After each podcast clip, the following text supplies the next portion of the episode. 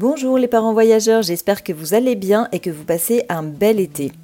Alors comme vous avez pu le constater, le podcast a pris quelques semaines de congé, mais on n'allait quand même pas vous laisser sans inspiration. Alors c'est pourquoi, tout au long du mois d'août, nous allons publier d'autres épisodes de podcast voyage créés par d'autres podcasteurs. Tous les mercredis, vous retrouverez un nouvel épisode d'un podcast voyage, peut-être que vous connaissez ou pas.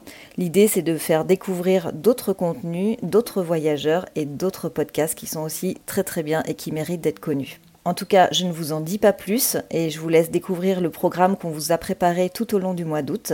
Quant à nous, avec Flo, on se retrouve en septembre pour des nouveaux épisodes de Parents Voyageurs. On a plein de nouveaux projets pour vous.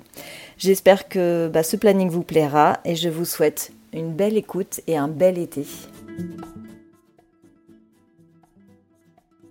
Bienvenue dans les coulisses du voyage, le podcast pour voyager avec sens et bon sens. Je suis Laura du blog de voyage Les Globe Blogueurs. Toi aussi, tu as envie de voyager de manière plus responsable, d'organiser tes escapades facilement et dénicher des initiatives originales? Si la réponse est oui, alors tu es au bon endroit. Chacun de mes épisodes est un concentré de bonnes astuces pour t'aider à planifier tes prochains voyages durables.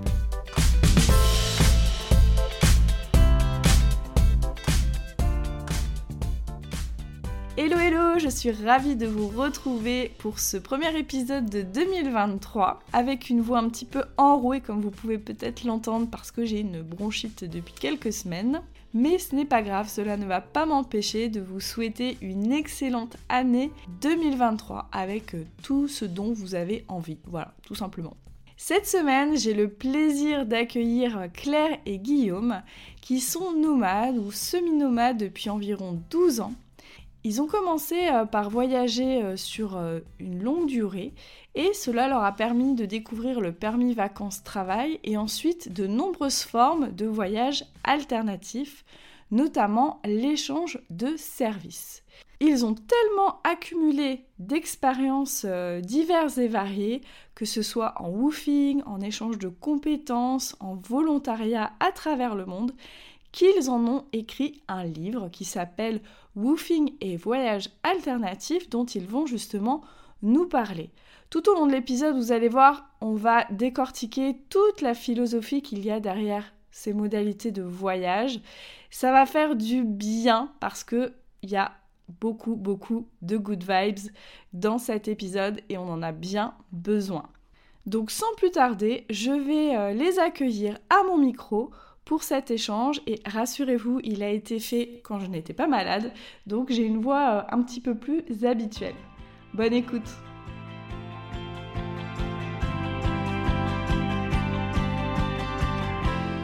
Salut Claire et Jérémy, comment ça va? Ça va, trop bien. Et toi? Eh ben ça va bien. Vous êtes de retour en France, je sais tout. Je vous suis à la trace. Vous savez déjà que je suis euh, votre fan numéro un, peut-être.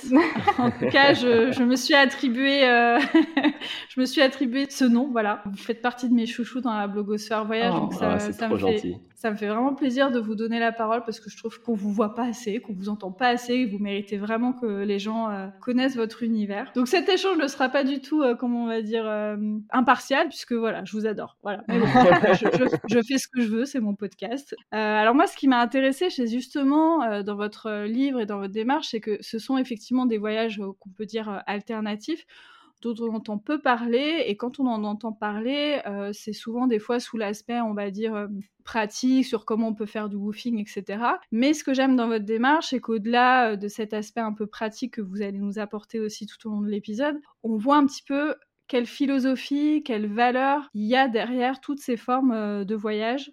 Est-ce que déjà vous pouvez nous dire un petit peu qu'est-ce que vous, vous entendez par voyage alternatif? Pour nous, la définition, c'est essayer d'être conscient de, son impact, qu'il soit environnemental ou sociétal ou social, et essayer de garder un petit peu cette ligne de mire lorsqu'on voyage. Ça, c'est un peu la ligne directrice. C'est aussi sortir un petit peu des sentiers battus quand on se rend compte qu'il y a des, propositions ou des, solutions qu'on nous propose sur lesquelles on n'est pas d'accord. Et puis essayer d'aller chercher un, peu plus d'authenticité, si, si, on peut parler de ce mot-là, que ce soit auprès de vraiment de, locaux, ou que ce soit d'expériences vraiment hors des sentiers battus, ou d'aller faire un pas de plus que la plupart des, des personnes L'alternative, c'est ouais, essayer de sortir un peu de ce qui est dans le mainstream, de ce qu'on va nous proposer sur les dépliants. Et il y a des choses bien, enfin, ça veut pas dire qu'on n'en fait pas, en fait. Hein. On aime bien aussi aller voir l'opéra de Sydney, c'était un rêve de, de, notre vie, tu vois, par exemple. Mais aussi aller chercher d'autres choses, des vraies relations, des rencontres qui sont puissantes, que tu vas te rappeler, qui vont marquer les deux côtés et qui vont pas être juste de l'ordre de l'activité touristique. Et alors justement, quels sont les différents modes de voyage alternatifs que vous avez pu tester et surtout, euh, qu'est-ce qui a fait qu'un jour, vous avez eu envie de, tester ces modes-là? Comment ça s'est passé? Je pense que déjà, le, choix d'être de partir au long terme, alors aujourd'hui, ça l'est peut-être moins parce que ça se démocratise tellement le PVT, mais c'était déjà un peu différent de vouloir voyager sur du très long terme et pas juste partir en vacances en fait. Je veux pas faire la différence entre des vacances, des voyages, mais voilà, partir sur un an. Et comment tu fais pour partir sur un an? Tu as des petites économies, le PVT te permet de travailler, mais on voulait pas passer notre temps à travailler sur place, on voulait aussi euh, découvrir le pays. Et c'est assez rapidement, euh, quand euh, nos fonds de caisse étaient vraiment plus bas, qu'on devait se loger à Melbourne. Et puis, c'était super cher de se loger en auberge de jeunesse. Et c'est là qu'on nous a on a découvert le woofing. Je pense qu'on nous en avait peut-être parlé, d'autres voyageurs, mais en tout cas, c'est en Australie qu'on a découvert, euh, euh, qu'on a entendu parler du woofing lors de notre premier PVT. Et on a donc acheté le livre. À l'époque, il n'y avait pas de smartphone, ou à peine. Et, il n'y a même pas de site en plus. Mais ouais, donc il y a, en fait, on a découvert le concept. Donc, c'est euh, un concept où tu échanges entre, tu fais quelques heures de travail pour une ferme ou un particulier et en échange, euh, il t'offre le gîte et le couvert. Et euh, donc on se dit pourquoi pas essayer. Et la première expérience était super. En fait, c'est marrant parce que la première expérience, à la limite, c'est celle où on a bossé le, le, le plus, en fait, parce qu'on est, on est tombé chez une personne qui était passionnée de, de son projet, qui essayait de créer un, un espèce de, centre public pour, euh, qui était autour du jardin pour les familles. Et en fait, il était en train de tout construire de, de ses propres mains. Et donc, on est arrivé dans cette expérience-là. Et, euh, et lui, c'était aussi ses premiers woofers. Donc, c'était une première pour tout le monde. Il ne le savait pas, on ne le savait pas non plus, mais on travaillait 8 heures sur la journée, enfin toute la journée en gros. Voilà, c'était une super expérience, mais en même temps, on n'avait pas compris qu'il y avait certaines règles et qu'à un moment donné, bah voilà, nous on avait, on avait un peu fait le tour peut-être de cet endroit-là. C'était juste que voilà, on n'était pas au courant de comment ça se passait. Et, c'est juste qu'aussi notre hôte, il, il, était tout le temps dans son jardin, tout le temps à fond, et donc on le suivait quoi. Il était on n'avait pas forcément de projet à côté à l'époque et on, voulait échanger, on voulait vraiment rester, profiter un peu de, de cette, cette vie-là australienne qui nous, qui nous proposait. Et c'est surtout que voilà, ça c'était la première idée, donc c'était vraiment un petit peu lié au début à, à nos fonds, mais après, on a quand même gardé ce, ce mode de voyage-là parce qu'on s'est rendu compte que vraiment, tu as un, espèce de, de, lien qui se crée avec, avec l'autre que tu ne retrouves pas forcément. Enfin, en tout cas, on ne l'a pas retrouvé trop ailleurs. Puis en y réfléchissant là assez rapidement, j'ai l'impression que les personnes avec qui on a gardé vraiment des contacts assez proches et qui sont chères dans notre cœur, c'est la plupart, c'est des personnes qu'on a rencontrées à travers le volontariat ou le woofing. enfin, en tout cas, dans tout ce qui est ce qu'on appelle échange de services. D'ailleurs, on parle souvent du woofing par rapport à cet aspect-là de voyager un peu petit, petit budget, mais finalement, quand on vous lit, quand on vous écoute aussi, on se rend compte euh, qu'au-delà des économies, il y a aussi un, très très gros apport. Bah, déjà, vous apprenez pas mal de choses puisque vous êtes dans un nouvel environnement, vous faites euh, euh, des, activités, vous aidez pour des activités que, sur lesquelles vous n'avez pas nécessairement de compétences à la base, j'imagine. en tout cas, ça peut être le, le cas. Et puis, il y a aussi la manière de vivre à la locale qui peut être aussi une nouvelle expérience aussi pour vous dans les expériences que vous avez pu vivre, puisque forcément euh, là on est aussi dans le quotidien, on est dans le travail, mais on est aussi dans le quotidien euh, des gens, donc forcément c'est une expérience qui, qui, rapproche beaucoup plus que euh, des rencontres qu'on peut faire au cours de ces voyages, on va dire classiquement quoi. Mm. Ouais, tu partages pas que leur, que leur logement, en fait, tu partages leur vie vraiment du mm. début, enfin de, de, toute la journée, tu partages toutes les, toutes les facettes de leur vie et c'est ça qui est, qui est vraiment fort, ouais pour cette première expérience, vous disiez que euh, bah, vous n'aviez pas forcément euh, euh, organisé les choses parce que c'était votre première fois, vous n'aviez pas forcément posé des questions justement sur le cadre, sur les limites, etc. Et suite à cette première expérience, du quel cadre après vous vous êtes mis, quelles limites pour que justement vos prochaines expériences se passent encore mieux ou en tout cas peut-être de manière plus équilibrée, si on peut dire? Je pense au fur et à mesure, on a appris à lire les annonces. Et surtout à lire entre les lignes il y a vraiment beaucoup, beaucoup d'annonces différentes. Là, on parlait de vivre chez, donc chez notre hôte, mais il y en a où tu, bah, tu vis avec l'autre, mais tu peux avoir plus ou moins d'indépendance et d'intimité. Ça dépend vraiment des autres. Des fois, ça va être une chambre au sein de leur maison, mais des fois, ça va être carrément euh, un petit bungalow indépendant avec ta propre cuisine. Ou alors, si c'est au sein d'une communauté, tu vis pas chez l'autre, tu viens vivre par exemple dans une caravane ou un petit logement avec une cuisine commune. Il y a vraiment tout un tas de différentes possibilités, donc il faut bien lire les annonces et savoir savoir ce qu'on a envie de faire soi aussi, euh, savoir ce qu'on n'a pas envie de faire, si on n'a mmh pas envie de vivre tu vois, dans le même espace ou quoi.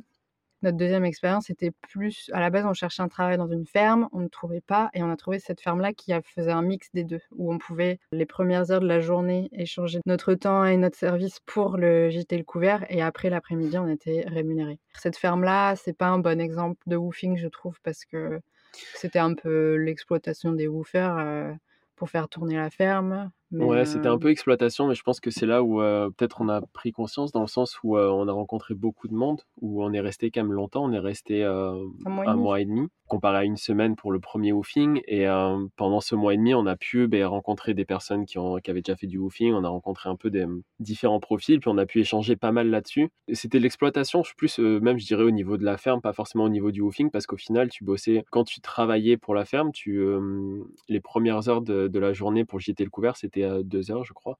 C'était quelque chose comme ça. Et après, ça se transformait en paye. Mais la paye était vraiment, était vraiment ridicule, en fait.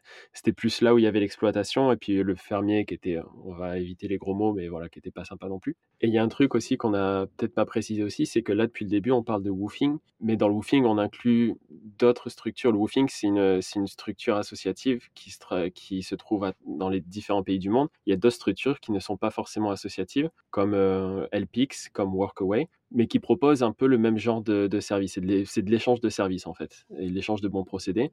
À la base, on parle du woofing pas mal dans tout ce qui est ferme organique, c'était vraiment un échange de services ciblé sur le travail dans les fermes organiques. Au départ, le woofing. Et après, il y a d'autres formes d'échange de services qui se sont développées dans des domaines plus variés. Donc peut-être vous pouvez donner d'autres exemples d'échange de services pour ceux qui ne seraient pas forcément intéressés d'aller à la ferme. En échange de services, nous, on a aussi beaucoup utilisé LPix. Mais en termes d'expérience, par exemple, en Nouvelle-Zélande, à Auckland, on, logeait chez une dame qui avait des, euh, une tiny house et qui était en train d'en construire une deuxième. Puis notre, notre boulot, c'était voilà, d'essayer de, de l'aider à construire la deuxième maison, la deuxième petite maison. Et c'était au cœur de la ville. Toujours à Auckland aussi, on a passé un, long moment chez un, un, petit papy qui est devenu notre, notre papy de cœur en, en Nouvelle-Zélande, qui s'appelait Kiss, qui nous a hébergés plus d'une fois. Et euh, lui qui vivait sur une des premières je sais pas si on pourrait appeler ça une, euh, un écolieu, mais ça y ressemblait beaucoup en fait. C'était une terre partagée en communauté avec, euh, avec d'autres personnes. Il y avait une douzaine de, de maisons sur le même terrain, puis euh, ils avaient pas mal de choses en commun. Il y avait même une petite école en fait avec, je crois qu'il y avait une vingtaine de petits d'écoliers. Et là, on faisait tout. Hein. Il y avait un petit peu d'apiculture, c'était aussi du jardinage, de la construction. on l'a aidé à réparer son bateau. On est parti faire du bateau avec lui. Il y avait de l'électricité. Enfin voilà, c'est un peu de tout ça peut être tout un tas de choses et c'est là où c'est super intéressant parce qu'on se retrouve à, aider les gens dans, leur passion et à faire des choses auxquelles on s'attendait pas du tout. et ça devient très original, ça peut devenir très très original. Et justement, dans votre livre, vous avez une page où vous avez mis plein de, mots-clés sur toutes les thématiques qui peuvent se trouver dans l'échange de services. Et moi, j'ai été hallucinée par la diversité je vais pas lire tous les mots parce qu'il y en a, voilà, il y en a des, centaines, mais je trouvais ça hyper euh, intéressant. Donc on retrouve tout ce qui est par rapport à l'agriculture, effectivement, par rapport au travail de la terre ou euh, des animaux. Mais il y a aussi des choses euh, par rapport à l'aide à la maison et aux personnes, le bricolage, la construction, l'informatique et communication aussi, des activités, etc. Et enfin, c'est hyper intéressant parce qu'effectivement, je trouve qu'on n'a pas cette vision aussi large de ce que peut euh, recouvrir euh, l'échange de services. Et on peut aussi, si on a nous-mêmes des compétences, les proposer pour aider les personnes. Ça va dans les deux sens, en fait. Les, autres posent en, général les annonces et euh, s'ils ont besoin d'un profil particulier, par exemple d'un charpentier ou autre, bah, ils vont le mettre, même si on est d'accord que le charpentier va donner de, son temps et va être dans l'état d'esprit de vraiment enseigner Tu vas vraiment essayer de, Il va avoir d'autres personnes avec lui, puis il va, il va vraiment essayer de, transmettre un peu son, savoir et son, sa passion. Mais aussi, dans l'autre sens, s'il y a une compétence que tu as envie d'apprendre, tu peux aussi cibler ça, et c'est vraiment, c'est ça qui est vraiment important. Nous, à un moment donné, on voulait se faire beaucoup plus d'expérience sur la navigation du coup, sur deux mois dans le nord de la Nouvelle-Zélande, on a ciblé cinq ou six différents hôtes qui avaient de l'expérience dans la navigation, des expériences qui étaient complètement différentes. Il y en avait une qui avait fait deux fois le tour du monde, un autre couple qui faisait du racing, un autre couple qui était en train de construire son, leur bateau. On était des éponges à ce moment-là, à essayer de vraiment en tirer un maximum de ses compétences et apprendre un maximum pour pouvoir après les, bah voilà, ce... Ouais, puis se baigner un peu plus dans ce monde-là, faire un petit réseau aussi, parce que c'est une petite région, donc tu, plus tu commences à parler aux gens et tu construis un réseau et tu fais prends des contacts et tout ça pour aller après plus loin dans ton voyage et tout. Donc oui, c'est là où le terme échange de service prend tout son sens. C'est vraiment un échange. C'est vraiment. Euh, on sent bien dans votre bouquin que c'est réciproque. Alors, on l'a peut-être pas euh, dit euh, très clairement, du coup, je vais quand même le dire. Dans les expériences d'échange de services, que ce soit du, du, woofing, que ce soit. Alors, woofing, LPX, Workaway, en fait, c'est des plateformes sur lesquelles on peut trouver toutes ces missions-là, mais on, y reviendra sûrement après. mais dans tous ces échanges de services, il n'y a jamais d'échange monétaire Vraiment, c'est basé sur l'échange de bons procédés, on va dire. On en a un petit peu parlé déjà, mais à votre avis, à qui s'adressent un peu ces différents types d'échanges de services? Je pense que si déjà tu es dans l'état d'esprit de vouloir donner un peu de ton temps pour aider les gens que tu vas rencontrer, pour moi, ça s'ouvre à tout le monde. Après, effectivement, c'est selon les autres. certains vont chercher des personnes avec plus ou moins d'expérience dans les domaines dont ils ont besoin. Mais ça s'adresse aussi aux gens qui n'en ont pas. on va forcément être initié.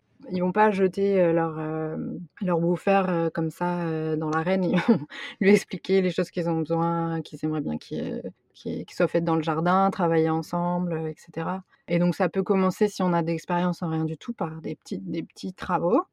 Et puis au fur et à mesure, on construit son, son expérience. Si on en a, on peut les proposer si on a envie aussi. Euh, je sais que moi, euh, étant graphiste, ça m'est arrivé à plusieurs reprises de proposer d'aider sur les sites internet, sur euh, s'ils avaient besoin de petits affichages, des choses comme ça. Et c'est même aller beaucoup plus loin. Après, je me suis mis à, à rester en contact avec certaines personnes et à continuer, continuer de les aider parce que leur projet me passionnait aussi. Donc ça, c'est pour les compétences. Après, on en parle aussi dans le livre, pour les, les tranches d'âge aussi. Il y a, il y a des, des, possibilités pour euh, toutes les tranches d'âge. On peut aussi faire du woofing avec ses enfants. Euh, on peut aussi aller faire du woofing chez des gens qui ont des enfants. On peut aussi en faire entre amis, en couple. Si tu vas faire du woofing chez quelqu'un, chez un autre, faut aussi t'attendre à, à être un petit peu social. C'est-à-dire que tu vas pas avoir ta chambre ou ton bungalow, puis tu vas t'enfermer la journée, puis quand c'est l'heure de bosser, tu vas bosser, tu vas revenir. Non, non, il faut participer un petit peu. Donc, ils sont là pour échanger, il faut être quand même dans cet état d'esprit-là. Donc, ça peut être difficile pour des personnes qui sont un peu introverties et qui savent pas trop comment euh, amener la discussion. Euh, ça peut faire peur, ça peut être intimidant. Puis, il y a aussi le fait que on vit vraiment ensemble, donc on participe à tout. On cuisine ensemble, on fait la vaisselle ensemble, on fait le ménage ensemble. Et tout ça, c'est pas forcément quelque chose qui fait partie non plus de si jamais il y a des heures qui sont bien définies, ça fait en fait pas forcément partie. C'est juste la vie au foyer. C'est pas forcément des points négatifs, mais il faut être conscient que vivre ensemble, ça inclut aussi ces, ces côtés-là. Quand je regardais les choses autour du woofing, j'avais un peu l'idée que c'était déjà que des jeunes. Euh, qui partaient, euh, voilà, des jeunes fougueux, plein d'enthousiasme et euh, de sociabilité. Mais en fait, il peut y avoir tout type de, de personnalité. Moi, j'ai beaucoup aimé que vous parliez du woofing en famille. Forcément, ça m'a parlé parce que vraiment, jamais j'aurais eu l'idée de faire forcément du woofing en famille. Donc, ça m'ouvre potentiellement des perspectives. Je trouve que c'est intéressant parce que effectivement, souvent ces expériences alternatives, on les imagine aussi que pour les jeunes. Alors moi qui vais bientôt avoir 40 ans, forcément, je suis bien contente quand on parle euh, des tranches d'âge euh, plus âgées. Mais c'est clair, on a rencontré même des gens, qui avaient plus de 60-70 ans et qui faisaient du woofing dans plusieurs en général, c'est souvent dans des communautés où ils vivent, un peu plus sur du long terme, mais ça peut très bien se faire sur, sur une semaine aussi. Encore une fois, il faut lire les annonces, se présenter, voir si l'autre ça lui convient, mmh. parce que bon, ça dépend aussi ce que tu peux faire physiquement. Il y a pas mal dans de si c'est dans les jardins et tout, ça mmh. peut être aussi un peu physique. Mais il peut y avoir des tâches qui sont possibles à faire sans, sans se casser le dos et tout, tu vois? oui, puis c'est vrai que ça aussi, c'est un autre aspect qu'on n'a pas trop parlé, mais c'est vrai qu'il y a une énorme adaptabilité. Donc, comme Claire vient de le dire, si jamais tu as des problèmes physiques et tu peux pas aller travailler dans le jardin, mais aussi, par exemple, pour reprendre ton exemple avec ta petite famille, s'il y en a un de vous deux qui doit continuer à bosser à un moment donné, c'est tout à fait possible d'organiser des horaires en fonction des autres, ou alors que ben, ton homme s'occupe un peu plus de l'aspect woofing et que tu travailles toi de ton côté ou inversement. Ça, ça nous est arrivé pas mal, où moi je travaillais dans une, dans une boîte d'événementiel et, et du coup Claire faisait du woofing pour nous deux. Alors justement, comme on rentre dans l'aspect pratique de l'échange de services, pour quelqu'un qui, après nous avoir écouté, a envie là tout de suite pour son prochain voyage de faire de l'échange de services, par quelle étape une personne devrait passer pour que voilà, ça se passe au mieux? Je pense que déjà, c'est un ton projet et savoir vraiment, tu vois, si tu as, si as envie de passer du temps en ville ou pas, si tu as, si as envie de passer du temps à apprendre peut-être les secrets de la permaculture ou alors d'aller faire un peu plus. La thématique, ouais. Ouais, voilà, vraiment de savoir ça. Et puis après, en effet, les plateformes sont très importantes et je te redonne la parole. Tu as complètement raison. En plus, on a détaillé ça complètement dans notre, dans notre livre sur les intentions à définir au départ qui sont très importantes, savoir où est-ce qu'on veut aller aussi, combien de temps et tout ça. Donc comme on le disait, c'est hyper important quand on cherche une, une, offre d'échange de services d'être au clair un peu sur ce qu'on attend. Euh, pour soi, que, quelle expérience on a envie d'avoir, etc., pour euh, avoir le moins de déception euh, possible. Et une fois qu'on a fait un peu ce travail d'introspection et qu'on va sur les plateformes, sur quoi, à votre avis, il faut être attentif? Comment on décortique bien une annonce? Quels sont les détails sur lesquels il faut être vigilant? Comment on se présente, etc. Est-ce que vous pouvez nous en dire un petit peu plus là-dessus? Bah, encore une fois, d'avoir, dégrossi un petit peu de son côté ce qu'on a envie de faire, ça va nous permettre de retrouver dans les lignes des autres, un écho. Par exemple, si on a envie de, je sais pas, faire, quelque chose avec les chevaux, on va aller, s'orienter vers des personnes qui peuvent, avec lesquelles on peut travailler avec les chevaux. Puis après, bah, dans leur description, voir si ça nous parle en fait, si, ils développent un petit peu leurs valeurs et cetera, voir si ça nous parle voir si le style de vie nous conviendrait aussi. Si en tout cas il y a une annonce qui nous plaît beaucoup, ben faut pas hésiter à, les contacter, à poser des questions, en tout cas à montrer qu'on a lu l'annonce, ça c'est très important. Ouais, c'est ça, c'est pas hésiter à échanger avec eux, que ce soit par mail ou même par, par chat ou, ou, quoi que ce soit. Dans un message d'autres, ce qu'on retrouve souvent en général, c'est au début une petite description de la propriété de la, de la famille ou de l'hôte en soi, quel projet, euh, sur quel projet ils sont en train de, de travailler, sur quoi ils ont besoin d'aide, et souvent aussi, et c'est assez important de savoir comment le temps va s'organiser, l'échange va s'organiser. C'est-à-dire, euh, il y a des personnes qui vont peut-être vouloir je vais dire des bêtises, mais 6 heures de travail sur 4 jours, et puis après on a 3 jours de, de, off ou des choses comme ça. Ils marquent aussi souvent à quel point ils sont flexibles sur ce genre d'horaire-là. Qu'est-ce qui est inclus, qu'est-ce qui n'est pas inclus? Dans le sens inclus, j'entends, est-ce que vous serez logé dans une chambre, ou alors est-ce que vous avez une, une petite dépendance à côté? Est-ce que vous avez besoin de prévoir vos repas pour le midi, ou alors est-ce qu'on mange tout le temps ensemble à tous les repas, quoi qu'il arrive? Déjà, s'il n'y a, pas ce genre de critères-là dans les, dans les messages, ça veut dire souvent que les, personnes soit sont, assez novices, les autres sont novices sur ces plateformes-là, ou alors qu'il euh, y a quelque chose qui va pas. Enfin, autant, ça veut pas dire qu'il faut sauter l'annonce, hein, c'est juste faut demander un peu plus ce, genre de, choses, essayer d'en savoir un peu plus, ne pas s'aventurer sans, euh, sans vraiment avoir cerné le projet et le cadre. Oui, c'est mmh. sûr. si la personne demande vraiment beaucoup d'heures par jour et tout, nous, en général, ça nous, nous rebute un peu parce qu'on n'est pas là non plus euh, pour, pour faire que travailler, tu vois. On est là pour passer du temps avec les personnes et tout. Donc je comprends, il y a certains business, il y a besoin de travailler énormément, mais c'est pas non plus le, le but, en tout cas pour la personne qui vient faire du volontariat. Oui. donc ouais, voir que l'échange soit quand même assez faire. Après, il y a des annonces où c'est complètement l'inverse, où les gens sont ultra pisse, ils ils s'en fichent de compte, enfin ils comptent pas les heures et puis c'est vraiment plus basé sur un, un échange culturel complètement. Enfin, ouais.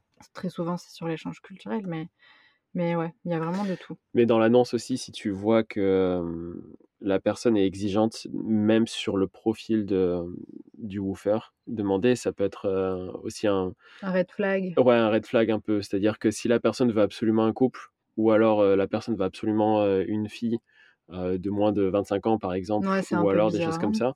Alors, le couple, ça s'explique souvent parce qu'ils ont peur qu'un woofer tout seul, ce soit trop de, temps à passer avec lui. Et du coup, qu'au bout d'un moment, il s'ennuie, quoi. Il se fasse chier et puis, euh, puis ça, c'est pas une bonne expérience. Euh, l'inverse, c'est, euh, ouais, faut, faut voir un petit peu tout le contexte et ça peut être assez particulier, ouais. il y a autre chose aussi, c'est au niveau des, des reviews. Alors, on, on, est adepte ou pas des reviews, j'ai envie de dire, mais on le voit vite fait euh, s'il y a un problème en fait euh, avec ces, ces autos-là dans les reviews, le woofer va écrire ce qu'il veut. Euh, donc si à un moment donné ça s'est mal passé, ça s'est mal passé et la plateforme ne va pas le changer et l'autre non plus. Donc dans les, dans les reviews, en fait, on peut voir si les expériences ont l'air d'être plutôt positives ou négatives.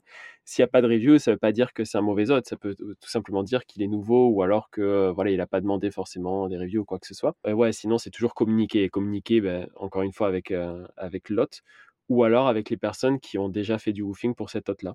C'est-à-dire contacter directement les reviews et puis voir, euh, demander, ben voilà, je suis tout seul, je vais aller à cet endroit-là, est-ce que, qu'est-ce que tu en penses, tout ça? Et alors, si jamais, une fois qu'on est sur place, euh, ça se passe pas bien, quels pourraient être vos conseils? Bah, Ça dépend de ce qui se passe, effectivement, ça peut aller euh, d'un petit problème de communication et, et ça peut créer des tensions et tout ça, donc on peut essayer de, bah, encore une fois, de, de, les, de les apaiser en discutant. Si par exemple, je sais pas, moi, ça nous est arrivé des fois de casser des machines. Ça peut arriver. Tu es dehors dans le jardin, tu travailles avec, euh, avec la tondeuse ou je sais pas quoi. Et donc, euh, tout de suite, d'aller dire le problème à l'autre. Il peut y avoir d'autres problèmes euh, où là, c'est plus difficile à, à, détendre. Et donc, à ce moment-là, dans tous les cas, il n'y a rien qui te retient. Si jamais ça se passe vraiment très, très, très mal, il me semble que sur les structures, il y a une, page pour aider justement pour contacter des personnes, voir si ça se passe pas bien et voir comment la plateforme peut gérer au niveau de, de l'autre si c'est si vraiment il y a quelque chose qui s'est passé qui est qui est très néfaste, qui a eu un abus, une agression ou quoi que ce soit, ben, c'est carrément banni. Donc là, c'est plus de la médiation, hein, c'est vraiment de la sanction. Ouais, s'il y a de l'abus et tout, là, faut, enfin voilà, faut pas non plus. S'il y a des choses qu'on se sent pas de faire ou des choses qu'on nous demande de faire, ou qu'on se sent que là, on est il euh, faut, faut, dire stop aussi, il faut pouvoir s'écouter, connaître ses limites. Parmi euh, toutes vos expériences et tous les échanges que vous avez eus aussi euh, avec bah, de nombreuses personnes qui pratiquent aussi l'échange de services, est-ce que vous diriez qu'il y a beaucoup d'abus, un petit peu d'abus, que globalement quand même on peut se fier un peu aux différents autres? Quel serait votre sentiment général sur ce milieu?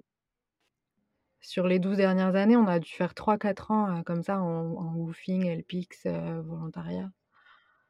Et euh, sur toutes ces expériences-là, il y a la ferme en Australie dont on a parlé, où là, le boss, c'était un, un redneck vraiment pas cool avec le staff, mais pourtant, on a rencontré des, des woofers géniaux, quoi. C'était Même sa femme était adorable. trop bien. C'était vraiment que lui. Et on... il y a une autre expérience dont on parle dans le livre, où il y a un mec qui a voulu voler de l'argent à des personnes. Ça, c'est arrivé.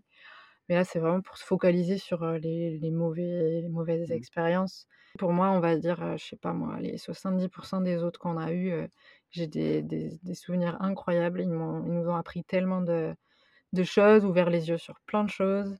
et puis c'est un mix, parce que là, bon, comme on disait au début, on se focalise là sur les rencontres, mais grâce à ces autres, on a pu faire des rencontres sauvages et voir des paysages de malades, faire des choses de nos mains quand on ne savait pas qu'était possible. C'est, enfin voilà, pour moi, c'est un enrichissement vraiment énorme. Je pense que c'est une expérience où on apprend aussi beaucoup sur soi, à la fois sur ses capacités par rapport aux relations humaines, parce qu'on voilà, on vit des expériences, des choses qui sont un peu hors du commun, et à la fois des compétences dans des contextes en plus culturels différents, etc. Et je pense que voilà, faut, faut bien se préparer sur toutes ces expériences-là pour justement éviter euh, les déconvenus et éviter les abus. Et euh, je pense qu'il faut se faire confiance aussi sur euh, la lecture qu'on peut avoir des choses. C'est-à-dire que quand on le sent pas, déjà, quand il y a un petit truc qui nous tiraille, par exemple si on échange avec un autre, etc., et qu'il y a un truc en, nous qui nous dit de pas y aller, je pense qu'il faut s'écouter dans ces cas-là. Et je pense que souvent des mauvaises expériences sont un peu sont un peu dues à ça. Ce serait quand même dommage de finir sur du négatif, surtout que vous êtes plutôt euh, des personnes euh, assez euh, solaires dans, dans, ce que vous pouvez renvoyer. Donc moi j'aimerais bien que pour terminer, vous nous racontiez une ou plusieurs expériences, hein, ce que vous voulez, qui vous ont vraiment marqué et qui peuvent peut-être donner une autre image aussi du woofing, quelque chose de peut-être plus insolite ou plus spécifique On va commencer par parler de, la, de celle dont on parle beaucoup dans le livre, qui a un petit peu changé et bouleversé notre vie, je pense. C'est c'est qu'on a fait un woofing sur la côte ouest en Australie, où c'était à la base de, de l'aide en fait pour une toute petite station touristique qui a des bungalows, donc on les aidait à faire du bricolage, un peu de nettoyage et tout ça. Et le décor, déjà, on était complètement dépaysé sur cette côte aride où il y a vraiment personne qui, qui vient, à part des petits pêcheurs et des petits surfeurs. et on est tombé amoureux, amoureux de cet endroit parce que c'est au bord d'une barrière de corail. Et, et donc, on passait tous nos après-midi dans l'eau. C'était juste trop beau, regarder les poissons, les tortues et tout. Donc, déjà, rien que pour ça, c'était assez insolite. C'est là-bas qu'on a découvert un programme de conservation des tortues qui avait été initié par la station, où on travaillait, enfin, on faisait du, du woofing. Et, et en fait, bah, ils avaient un tout petit programme qui, avait très peu de com. Et j'ai commencé à les aider à faire le design d'un panneau de signalisation. Puis un petit flyer pour les écoles avec lesquelles ils faisaient des présentations pour leur parler des tortues. Et puis un petit site internet, et puis un truc, et puis un machin. Et de fil en aiguille, on a continué à être en contact pendant toutes ces années. Et, toujours aujourd'hui? Toujours aujourd'hui. Et on s'est retrouvés à aider les scientifiques qui venaient donc chaque année faire le monitoring des plages pour faire un comptage de tortues. On est allé avec eux, on, on a participé, enfin ils nous ont initiés en fait à tout ça, donc on est devenu aussi bénévole avec eux. Et ça c'était très très puissant de passer par le woofing et d'arriver à, mmh, enfin, être émerveillé d'une première part, de, rencontrer tous ces gens super engagés cette petite communauté au bout du monde, c'était trop puissant. Et de pouvoir bah, maintenant avoir créé une relation aussi professionnelle avec eux. Moi, en tant que graphiste pour le programme, c'était génial aussi. On a fait de la vidéo, on a fait plein de choses avec eux. Et, et on s'émerveille à chaque fois. je pensais pas que le woofing pouvait nous ouvrir toutes ces. C'est pas forcément des portes, c'est juste toutes ces possibilités dans la vie et même découvrir ce que c'est que la conservation animale. Et puis comprendre que, que nos compétences de, de photographe, de graphiste et d'ingé son pouvaient aussi servir justement ce monde-là. Alors que pour nous, c'était vraiment un monde qui était réservé aux, aux biologistes, aux scientifiques, à, à, des profils comme ça. Alors que non, vraiment, il y a besoin de, de tout profil dans ce, dans ce monde-là. Et ouais, ça a été une belle, une belle ouverture. Ça nous a permis d'avoir un premier pas dedans, en fait, pour savoir comment on pouvait aider des projets qui ont du sens. Ouais, complètement. Est-ce que vous auriez une deuxième expérience là qui, qui, donne vraiment envie et qui finit, qui achève de convaincre les auditoristes de faire de l'échange de services? Bah moi je veux bien parler de. Ouais, ok. Euh, bah, il y en a une où on devait, euh, c'était encore en Australie pour le coup, pour changer, mais sur euh, le nord-est de l'Australie, on devait aller faire un woofing, mais pour garder une maison, qui était une maison en plein dans une vallée tropicale, une maison de bois qui était magnifique. Et les hôtes partaient, étaient tous les deux des, tisseurs, des artisans tisseurs, et ils partaient pour un festival aborigène dans une communauté aborigène. Et au dernier moment, en fait, ils nous ont dit bah, vous savez quoi, avec, vos compétences en photo et en vidéo, on aimerait beaucoup que vous veniez avec nous. en plus, vous avez votre van, vous êtes complètement autonome et on voudrait que vous, passiez, le festival avec nous et que vous documentiez un petit peu tout ce qui se passe là-bas. Et donc, de, de, simple, entre guillemets, caretaker, on est passé à, à, cinq jours en fait dans cette communauté aborigène. Où on a des, souvenirs absolument incroyables. Et ce woofing est resté, je pense qu'on est resté presque un mois à ce woofing. Et on a eu des expériences qui étaient vraiment incroyables avec, avec ces personnes-là qui nous ont baladés partout, vraiment partout, qui parlaient de nous partout. On a même fini par faire du babysitting de, de kangourous, enfin de wallaby plutôt. Ça doit être super, ça me donne trop envie. Ah non, c'était vraiment fou. Puis c'était la, mmh, c'était la voisine qui, euh, qui nous avait proposé ça. Et la voisine, bah, pour aller dans son, dans son terrain, vu que c'est une vallée tropicale, fallait traverser forcément la forêt, passer un lit de rivière, remonter la forêt, puis aller chez elle. Et donc on n'y allait que le soir pour dormir avec, euh, avec ces, ces wallabies-là. Et, euh, et, non, c'était vraiment fou, mais on était vraiment à des, à des lieux de, de savoir ce qui allait se passer pour nous quand on est arrivé dans Swoofing. On pensait qu'on allait juste garder la maison et on a eu une espèce d'expérience qui est, qui est incroyable. Et même quand on en parle, on se dit, mais est-ce que c'est vraiment arrivé? Et puis leur maison, leur maison était incroyable, construite dans la jungle. Ah bon, faut aimer les petites bêtes, mais t'avais la végétation qui rentrait par les fenêtres, c'était merveilleux, comme dans un film de d'aventure, je sais pas. c'était c'était magnifique. Et puis ah ouais, découvrir tous les habitats différents à travers le woofing, on en parle aussi dans le livre, c'est c'est incroyable. Oui, sur les manières de vivre qui, qui, sont très très différentes, effectivement. Et, je pense qu'il y a très peu d'expériences en voyage où on peut vraiment avoir accès au mode de vie vraiment. Alors on peut le faire aussi un petit peu si on fait du, ce qu'on appelle du tourisme communautaire, quand on va loger dans des communautés qui, euh, bah, qui proposent aussi euh, de venir à la fois euh, loger par exemple dans un village ou au cœur d'une famille, mais aussi vivre, vivre des expériences ensemble. C'est une autre manière. Mais à part ces expériences-là, il y a très très peu de moments où on peut vraiment le, vivre de manière vraie et authentique. Parce que bon, après, il peut y avoir des propositions touristiques un petit peu, ouais. un petit peu marketées, mais qui sont qui n'ont rien à voir avec finalement ce qui se passe en vrai chez les gens. Quoi. Exactement. Mais c'est ça, je pense, qui nous a plu le plus sur le long terme. C'est vraiment bah, c'est le côté vrai, le côté local et le côté. Surtout, ce qu'on a aimé, c'est quand ils vivent off the grid. Bah, il y a ça aussi, en réseau, complètement déconnecté, dans la nature, quoi. Ça te montre que c'est possible. Ça, moi, ça m'inspire beaucoup. J'imagine que ça doit remettre pas mal aussi en question peut-être sa manière de vivre, que ça donne aussi peut-être des idées de, de cheminement qu'on peut faire après personnellement en dehors du voyage, de vivre toutes ces expériences-là aussi. Ouais, complètement. C'est un autre truc aussi, si on a des, euh, des projets, par exemple, de, de construction ou de vie euh, en communauté ou de, de vie avec un, un mode de vie très particulier, c'est quelque chose qu'on peut essayer d'expérimenter justement à travers le- l'échange de services et euh, voir déjà si, bah, si c'est si c'est faisable pour nous, si vraiment on est, on est compatible, on est câblé pour, pour ce genre de, de vie-là. Et puis après, voir que c'est possible aussi de nos propres yeux parce qu'il y a des communautés qui existent et voir comment on peut bâtir notre communauté ou notre projet de construction ou autre. Enfin, il y, a, tellement d'aspects et tellement de possibilités.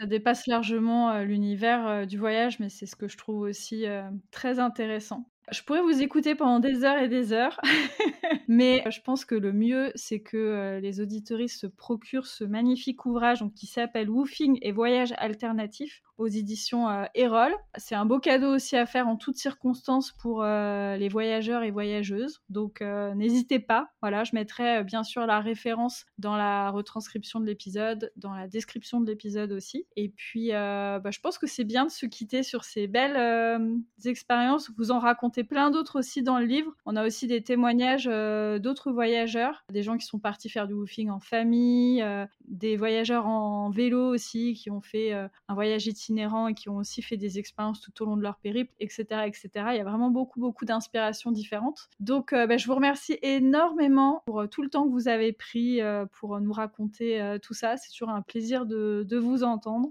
Mais c'est nous qui te remercions. Ça Merci fait vraiment infiniment, Laura. Et voilà, j'espère que ça donnera plein, plein, plein d'idées aux gens qui, qui nous écoutent. Et qu'est-ce que je peux vous souhaiter alors? Euh, Est-ce que vous avez des projets euh, dans l'avenir d'échange de services ou vous faites une petite pause pour l'instant Vous savez un petit peu ou pas? Mais Ça fait plusieurs années qu'on fait du volontariat maintenant dans une station de recherche des cétacés au Canada. Donc euh, pourvu que ça dure. Et d'ailleurs, pour ceux qui veulent en savoir plus sur ce projet-là, je les invite aussi à aller vous rejoindre sur votre compte Instagram, Soundwave on the Road. Euh, je suis toujours aussi mauvaise en, anglais, c'est une cata. Et ben, je vous remercie beaucoup, beaucoup. Je vous souhaite plein de bonnes choses. Et puis, euh, à très vite. À très vite. Merci, à très vite, Laura. Merci encore.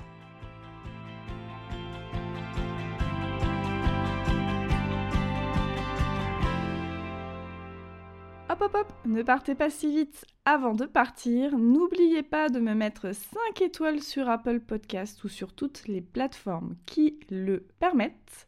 Et aussi de me laisser plein plein plein de messages sur mon compte Instagram @globeblogger. J'ai remarqué que vous avez été quand même pas mal à écouter euh, les rediffusions, ça m'a un peu surprise.